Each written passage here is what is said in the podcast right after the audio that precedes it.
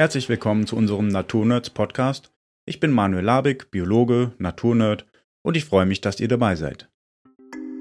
In dieser dreiteiligen Spezialreihe Urzeitlicher Spaziergang durch Deutschland werde ich aus der Nähe von Frankfurt drei verschiedene Zeiten der Vergangenheit bereisen und berichten, was ich dort vorfinde. Dafür habe ich mir extra im Netz eine gebrauchte Zeitmaschine gekauft und hoffe nun, dass sie auch wirklich funktioniert.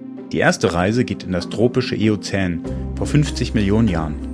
Alpen wurden gerade erst geboren und es war nicht lange her, dass die Dinos ausgestorben sind. In Teil 2 werde ich in die Eem-Warmzeit vor 120.000 Jahren reisen. Deutschland war damals dicht bewaldet und beherbergte Tiere, die man hier niemals erwarten würde, sowie den Waldelefanten oder das Flusspferd.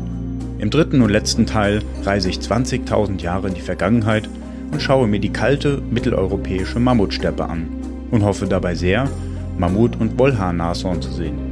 Für unsere UnterstützerInnen gibt es Hintergrundfolgen mit tiefergehenden Infos zu diesen Zeiten sowie ExpertInnen-Interviews mit anderen Naturnerds. Ich klemme jetzt mein Mikro an den Kragen und mache mich auf in mein Büro, wo die Zeitmaschine steht. Also, bis gleich.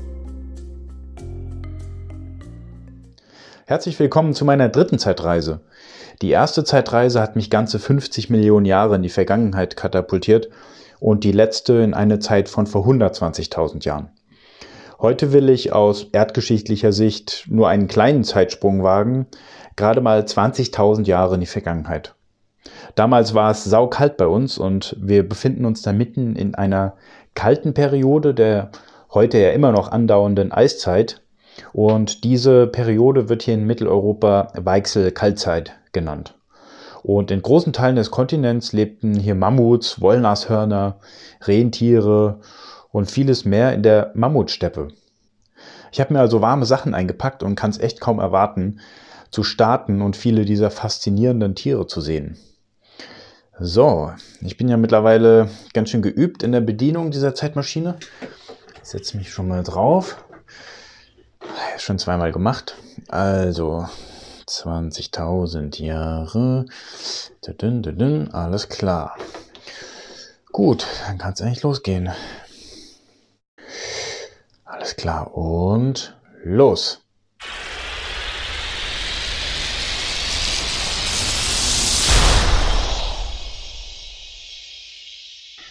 Puh. So angekommen. Boah, ich glaube, ich werde mich da nie dran gewöhnen. Heidenei. Das heißt mal absteigen hier von dem Gerät. Okay, angekommen. Also es sieht ganz anders, ganz anders aus als bei den ersten beiden Reisen. Ich kann gleich super weit gucken. Hier ist eine offene Fläche, eine weite Ebene. Im Hintergrund sehe ich ein paar kleinere Hügel und vor allem keinen Wald. Gar kein Wald, das ist alles offen Land.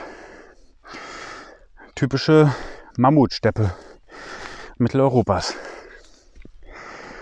Ähm die Vegetation ist ziemlich artenreich. Also nicht so wie in der nordischen Tundra, sondern wirklich super bunt. Erinnert eher so ein bisschen an eine Almwiese ganz, ganz viele bunte Blütenpflanzen, die jetzt auch gerade blühen. Also hier sehe ich ein paar Korbblütler. Das könnte ein, ein Habichtskraut sein. Da sehe ich ein Ferkelkraut. Lichtnelken sehe ich. Ähm, es ist wirklich total bunt. Alle Farben des Regenbogens sind hier vertreten. Es sieht richtig, richtig schön aus. Knöterich Gewächse, Sauerampfer sehe ich sogar hier. Und viele Nelken. Und auch ziemlich viele Vögel. Ähm, da stehen in der Luft ein paar Feldlärchen müssten das sein. Oder Heidelärchen. Und ich sehe da vorne einen Raubvogel. Und ja, was könnte das sein? Wahrscheinlich ein Mäusehabicht. Und da hinten sehe ich noch einen. Das ist echt krass, dass man so weit schauen kann. Dann sieht man auf jeden Fall auch gleich ziemlich viele Tiere auf einmal. Ich laufe mal ein Stückchen hier. Ja, Kiebitze sehe ich. Da vorne sind ein paar Kiebitze. Und im, in der Ferne sehe ich auch noch ein paar große Tiere. Ich hol mal kurz mein Fernglas raus. Also es ist schon relativ frisch. Also es ist viel, viel kälter als bei den ersten beiden Zeitreisen. Ich schätze mal, es sind 10 Grad, aber dadurch, dass es relativ windig ist, fühlt es sich kälter an. So, ich hole mal das Fernglas raus. So, da vorne. Ah ja. Oh, wow. Bisons. Ja, erinnert jetzt vom Anblick her so total an den Wilden Westen. An ja, amerikanische Steppe, aber ja, sind europäische Bisons, sind Steppenbisons. Die haben größere Hörner als die amerikanischen Bisons. Und ja, boah, das sind bestimmt 50, 60 Stück. Große Tiere. Ein Stückchen weiter links, da sehe ich einen Rothirsch. Kennt man bei uns ja sonst auch eher aus dem Wald, aber Wald gibt es hier eben nicht. Oh ja, weiter rechts, da sehe ich noch ein paar, da müssten ein paar Geier sind das, die da kreisen. Gänsegeier. Ja, da muss irgendein totes Tier sein. Ich gehe mal ein bisschen näher hin, vielleicht kann ich ja erkennen, was für ein Tier das ist. So. Also das Gras und auch die Blütenpflanzen sind relativ hoch. Es gibt ja aber immer wieder äh, Wildwechsel, die sich hier durch die ganze Landschaft ziehen und da kann ich sehr gut langlaufen. Links und rechts sehe ich jetzt überall Maulwurfshügel zwischendurch. Sieht ganz witzig aus. Große, kleine. Ähm, überall hier vertreten. So, jetzt kann ich noch mal ein bisschen besser sehen, was das da vorne rechts war. Ah, das sind Ochsen, das sind. Ich hole mal das Fernglas nochmal. Moschusochsen. Boah, die haben so richtig zotteliges Fell und so flache Hörner und sind optimal an kalte Bedingungen angepasst. Also dieses zottelige, dichte Fell, das schützt vor Wind und Wetter auf jeden Fall. Das sind bestimmt auch zehn Tiere. Ja, könnt ihr es hören? Toll. Ich gehe mal in Richtung Geier, da wo die Geier kreisen. Vielleicht kann ich ja mal sehen, was, was da los ist.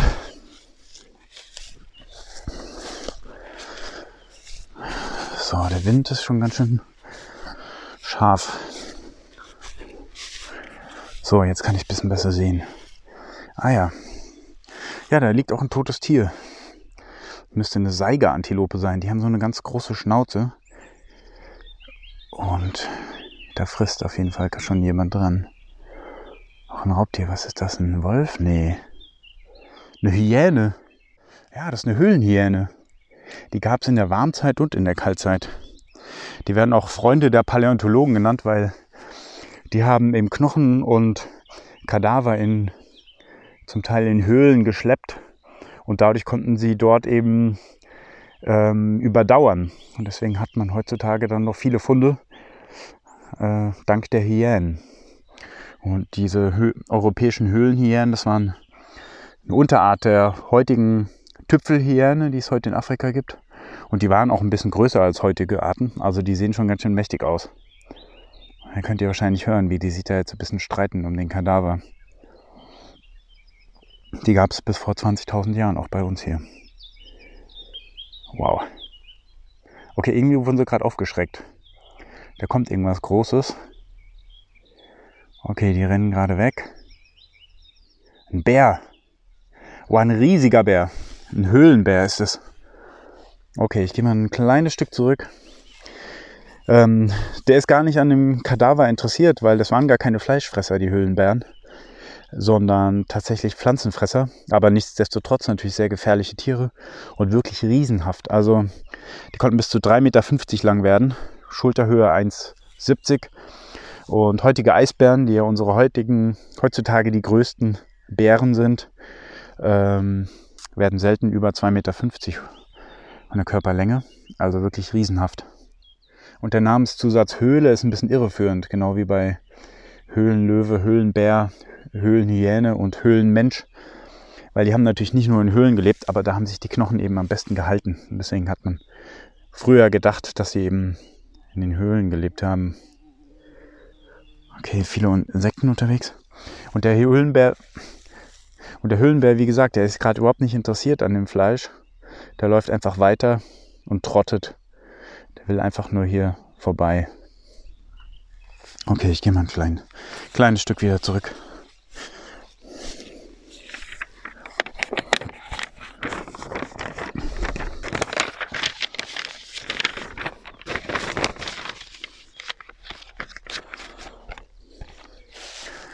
So, und dann sehe ich hier vorne noch so eine, ein ziemlich großes Gebüsch. Also, dass es hier gar keine verholzte also, dass es hier gar keine verholzten Pflanzen gab, so ist es nicht. Es gab hier schon ähm, Bäume, aber eben nur sehr, sehr kleine, zwergwüchsige äh, Krüppelwuchs. Aber was anderes hat das Klima eben einfach nicht zugelassen. Aber es gibt hier schon so Gebüschstrukturen. Zwar jetzt nicht viel höher als zwei Meter, aber genau, es ist wirklich jetzt nicht nur alles krautig, sondern es gibt schon ähm, holzige Gebüsche. Und da vorne ist so ein relativ großes Gebüsch und da gehe ich jetzt mal gerade hin. Ah ja, hier sehe ich auch Weißdorn, Kirschen, Weiden, Birken, aber alle eben sehr, sehr klein und richtig von Wind und Wetter gezeichnet. So, ich gehe jetzt mir dran vorbei. Jetzt habe ich ein paar Vögel aufgeschreckt. Das sah aus wie vielleicht Zeisige. Schwer zu sehen jetzt. Hier ist so ein Eingang von einem Wildwechsel. Vielleicht gehe ich hier mal rein. Wow! Wow, der hat mich erschreckt. Ich dachte eben, es wäre ein Reh, aber es ist, ähm, hat richtig lange ähm, gebogene Hörner. Das ist tatsächlich ein Steinbock. Krass, den kennt man ja heutzutage auch nur in Europa aus dem Hochgebirge. Aber den gab es zum Teil auch hier im Flachland befinden uns ja gerade im, äh, in der Jetztzeit, wie ist das hier Hessen. Und hier gab es auch Steinböcke. Spannend. Da vorne sehe ich noch was laufen. Ist das ein Hase? Nee, ein Murmeltier. Ah ja, der pfeift auch. Abgefahren. Kennt man ja heute auch nur aus dem Hochgebirge. Hessische Murmeltiere. Spannend. So, dann sehe ich hier noch jetzt aber wirklich mal einen Hasen. Ja, einen Eishasen. Oder, nee, ein Pfeifhase. Der hat ganz kurze Ohren und ist relativ klein. Pfeifhase. Und da versucht auch schon sich gerade jemand anzuschleichen. Ah, ein Polarfuchs. Ah, und da versucht sich auch gerade jemand anzuschleichen. Ein Polarfuchs. Die haben im Sommer eher helles Fell. Also der ist jetzt nicht weiß, sondern hat eher so hellbraunes Fell. Das weiße Fell kriegt er dann eher im Winter. Aber tolles Tier. Ah, irgendwas hat den Fuchs gerade aufgeschreckt. Der rennt jetzt weg. Mit eingezogenem Schwanz. Da kommt noch was Kleines aus dem Gebüsch. Naja, doch gar nicht so klein. Ein Vielfraß. Der watschelt richtig wie ein Dachs. Ähm, auch nicht zu unterschätzen. Also die sind zwar von der Körpergröße nicht so riesig, aber die haben extrem starke Beißkraft. Und die gibt es ja auch heute noch. Ähm, und die zum Teil fallen die sogar junge Elche an und springen auf den Rücken und beißen sich fest und extrem wehrhaft. Also zum Teil gehen da sogar Wölfe und Bären nicht an die dran. Okay, sieht schlecht gelaunt aus. Der trottet aber zum Glück in die andere Richtung. Aber da hinten, was ist denn das? Das sind noch ein paar große Tiere. Ich gehe mal hier, hier ist so ein kleiner Hügel. Wenn ich da ein bisschen hochgehe, dann kann ich ein bisschen weiter schauen. Jetzt lege ich mich mal hin mit dem Fernglas. So. Hier kann ich gut sehen. Drei sehr, sehr große Tiere. Elefanten bzw. Mammuts. Oh yes, endlich habe ich sie gesehen. Echte Mammuts. Also das ist echt ein Anblick.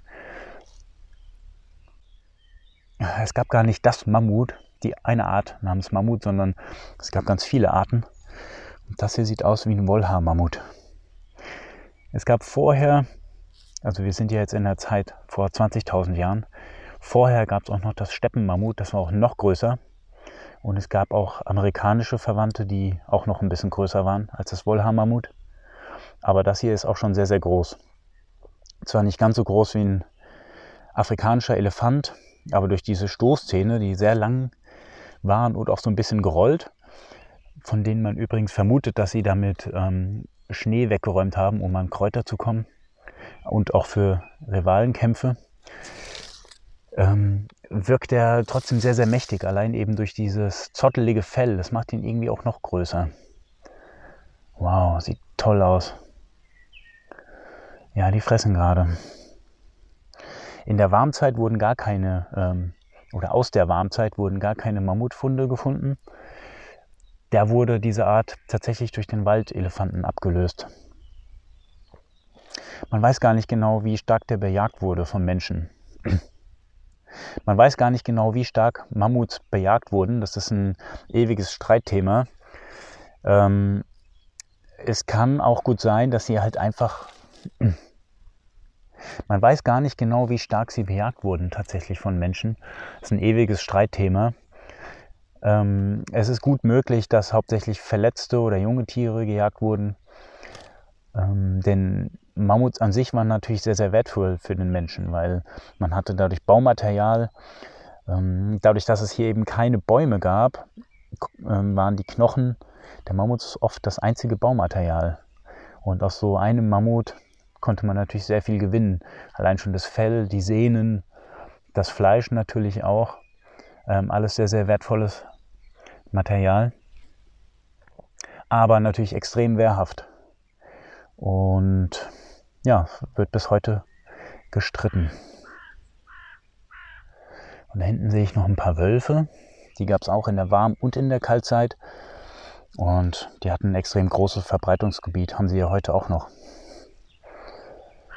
Ja, die schauen wohl, ob es da was, ja, die schauen wohl, ob es da was zu holen gibt. Aber an so einem Mammut traut sich natürlich kein Wolf. So, ich gehe mal wieder ein bisschen mehr diesen Hügel wieder runter. Äh, was liegt denn, äh, was liegt denn da? Pferdeäpfel. Ja klar, vielleicht sehe ich noch ein paar Pferde, ein paar Wildpferde. Es riecht auch schon ein bisschen nach Pferd. Ich hole nochmal ein Fernglas raus. So, also die Mammuts, die machen sich langsam auf den Weg. Ganz gemütlich. Und ja, da hinten sehe ich tatsächlich ein paar Pferde. Die kamen auch in der Warm- und in der Kaltzeit vor. Und im Holozän, also seit ungefähr 12.000 Jahren, sind sie dann auch in Europa ausgestorben. In anderen Bereichen der Erde aber zum Glück nicht. Und vor 6000 Jahren wurden sie domestiziert in Asien und dann vor 5000 Jahren ungefähr ähm, dann auch nach Europa gebracht. Warum die in Europa ausgestorben sind, das weiß man nicht genau.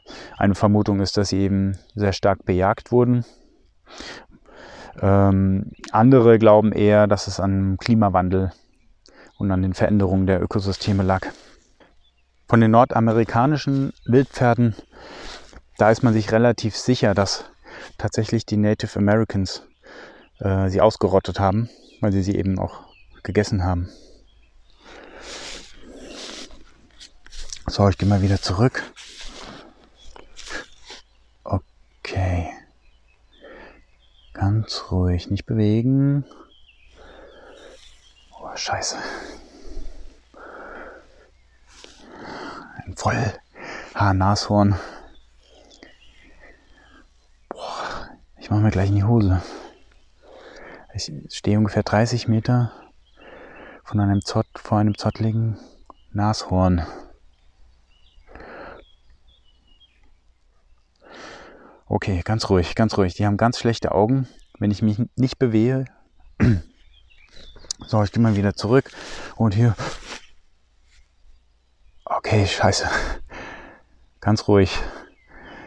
Ich stehe so ungefähr 30 Meter von einem Wollhaar-Nashorn. Es guckt zum Glück in die andere Richtung. Aber das ist ein riesiges, zotteliges Vieh. Wow. Das riecht ganz extrem. Es riecht bis hierher 30 Meter gegen den Wind. Oh, ich hoffe, das dreht sich gleich nicht um. Puh, ganz, ganz ruhig. Die haben sehr, sehr schlechte Augen. Die sehen eigentlich nur Bewegungen. Guckt zum Glück eh gerade in die andere Richtung. Oh, krass. Das sind wirklich gefährliche Tiere. Und die sehen noch mal größer und krasser aus als heutige Nashörner durch dieses zottelige Fell.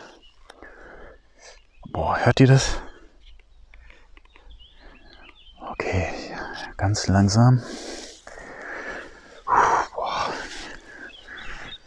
Okay.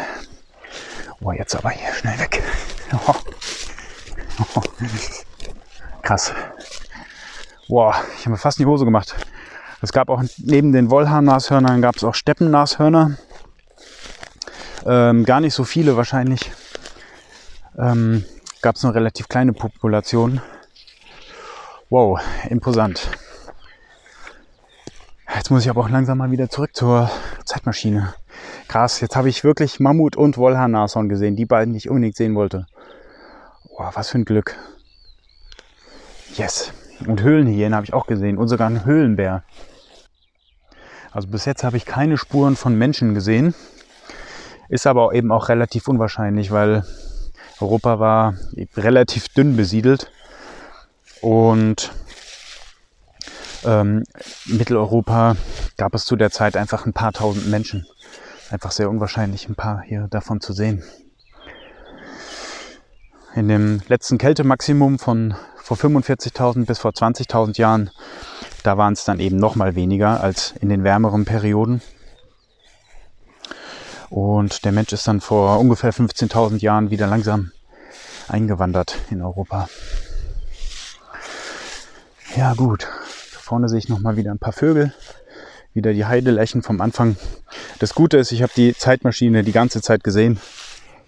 Nicht wie bei den ersten Zeitreisen, weil es hier eben, ja, weil man hier eine relativ gute Sicht hat. So, jetzt bin ich hier wieder angekommen.